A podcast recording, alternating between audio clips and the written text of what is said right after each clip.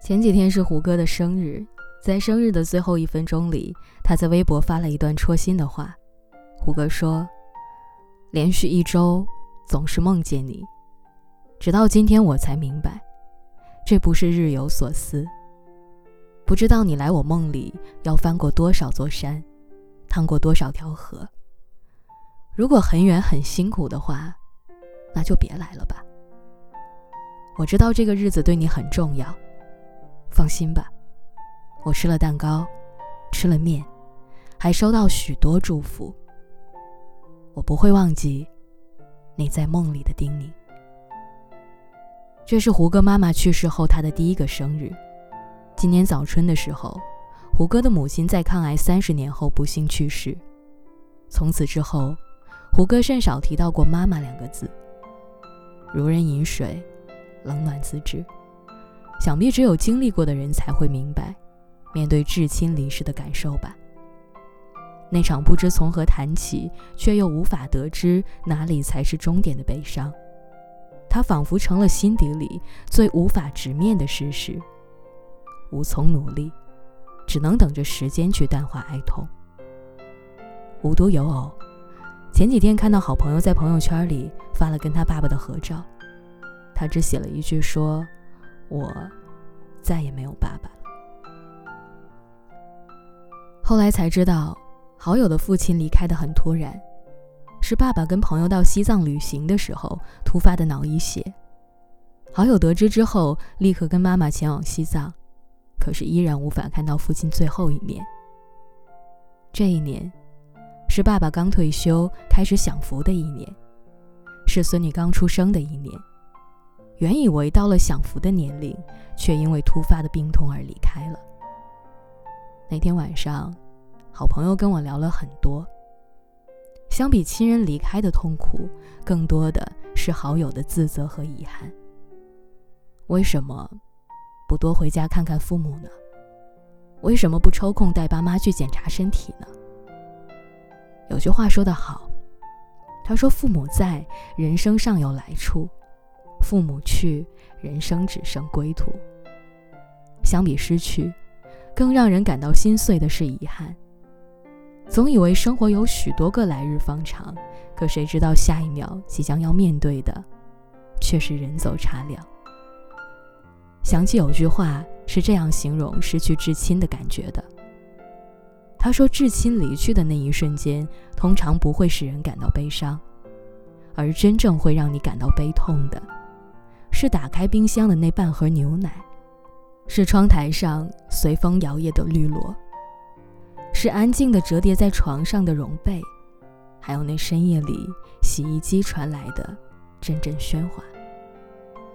真正的悲痛，从来都不是声势浩荡的悲伤欲绝，恰恰相反，它通常都是无声无息的，藏在每一个跟至亲相处的碎片记忆里。躲在每一个细枝末节的日常生活中，随时崩溃。那种感觉像是你越过山丘，然后发现无人等待。这让我想起来费玉清告别娱乐圈的理由，恰是因为父母的离世。费玉清在信里写道：“他说这么多年来，为了达到更高的境界，我一直快步向前。”却也忽略了欣赏沿途的风景。当父母亲都离去之后，我顿失了人生的归属，没有了他们的关注与分享，绚丽的舞台让我感到孤独，掌声也填补不了我的失落。去到任何演出的地点，都让我触景伤情。是啊，父母健在的时候，即便在所有人面前都展露成熟稳重的一面。但唯独在父母面前，我们永远都有做孩子的资格，展露所有的幼稚。因为我们知道，总有人给我们托底，毫无目的、不计较的付出一切。可直到真正面临死亡之后，才发现，再多的荣耀都比不过双亲在旁的笃定安心。那种感觉，正如老舍先生所说的。人即使活到八九十岁，有母亲，便可以多少还有点孩子气。失了慈母，便像花插在瓶子里，虽然还有色有香，却失去了根。秋天是一个思念的季节，尤其是北京的秋天。有些人打个车就能见到，有些人订个机票也能见到，但是有一些人，只能在梦里见到了。你无法诉说所有的思念，只能看着至亲的背影逐渐远去。不知道你在哪个瞬间感觉到父母是真的老了？是看到本不近视的妈妈看电视的时候熟练的拿出老花镜，那姿势。像极了外婆，是看到爸爸本来乌黑的发丝里藏了许许多多密密麻麻的白头发，是看到爸爸双手在不知不觉中有了老人斑的痕迹。那个瞬间，我终于意识到，父母是真的老了。如今才二十几岁的我们，总以为跟他们见面的时间来日方长。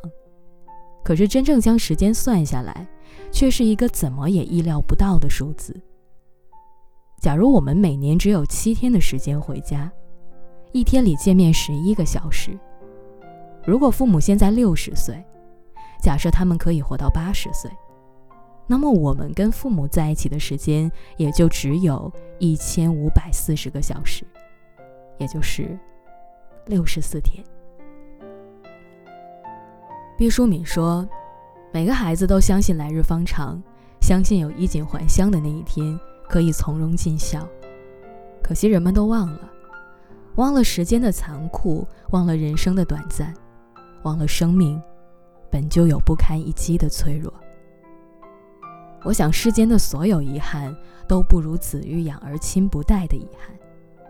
所以，趁着父母依然健在，少惹他们生气。”多回家陪陪他们吧，即便只是吃一顿饭，一起看一会儿电视，聊聊家常。